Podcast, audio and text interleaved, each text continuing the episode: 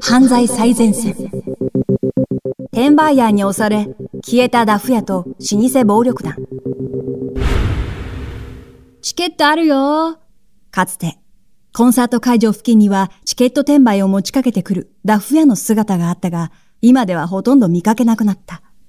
チケット販売はインターネットが主流となり、本人確認も厳格化している。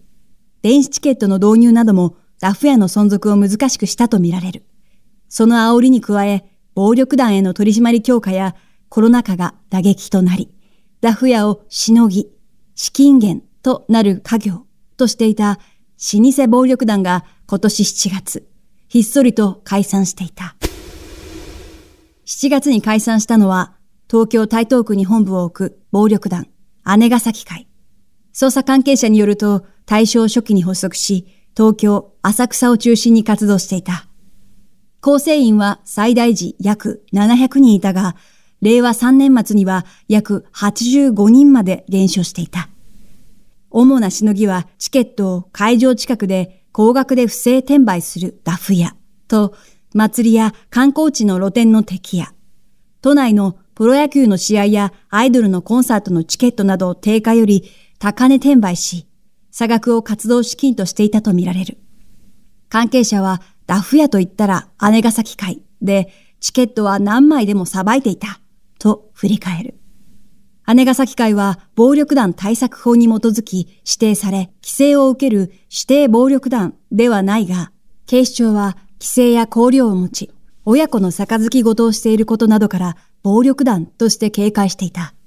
関係者によると、姉ヶ崎会が7月25日付で他の暴力団に解散を通知する文章には、解散するという趣旨が記載してあったという。約100年続いた老舗の暴力団はなぜ解散に追い込まれたのか。一つの背景とみられるのはインターネット上でのチケット販売だ。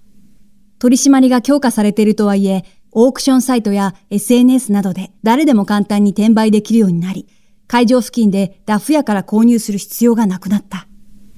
捜査幹部によると、かつてはラフ屋がホームレスを雇ってチケット販売窓口に並ばせ、大量にチケットを仕入れていた時代もあったという。昨今は会場近くに捜査員を配置してもダフ屋がおらず、空振りに終わることも多いという。都内のダフ屋行為を取り締まる警視庁生活安全特別捜査隊によると、昭和37年の都迷惑防止条例の施行以降、摘発のピークは51年の316件。そこから減少傾向となり、令和3年にはわずか3件にとどまった。ネット上でも不正転売は問題となり、転売ヤーやネットダフ屋が出現。令和元年6月にチケット不正転売禁止法が施行され、取り締まりの範囲が拡大した。転売者のほとんどが暴力団と関係ない一般人とみられ、捜査幹部は旧来のダフ屋はネットの転売についていけなかったのではないかと推測する。さらに、警察当局は長年かけて不正行為の取り締まり強化としのぎを立つ活動を進め、暴力団の弱体化を図ってきた。それが功を奏し、近年では姉ヶ崎会に限らず、暴力団の構成員の高齢化と減少が進んでいた。そして、とどめとなったのが、新型コロナの感染拡大だ。緊急事態宣言の発出などで、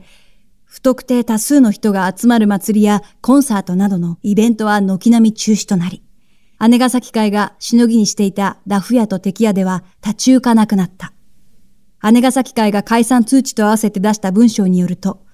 下部組織のうち、敵屋系の一団体は名称を変えて存続するとし、通知には当団体はダフ売り、ダフ屋などとは一切関係ないとあったという。捜査関係者はダフ屋行為は違法になるため、新組織発足にあたり、適法の敵屋をしのぎにすると表明したかったのではないかと見る。警視庁は別の組織に移るかなど構成員の動きについて引き続き警戒を続ける方針だ。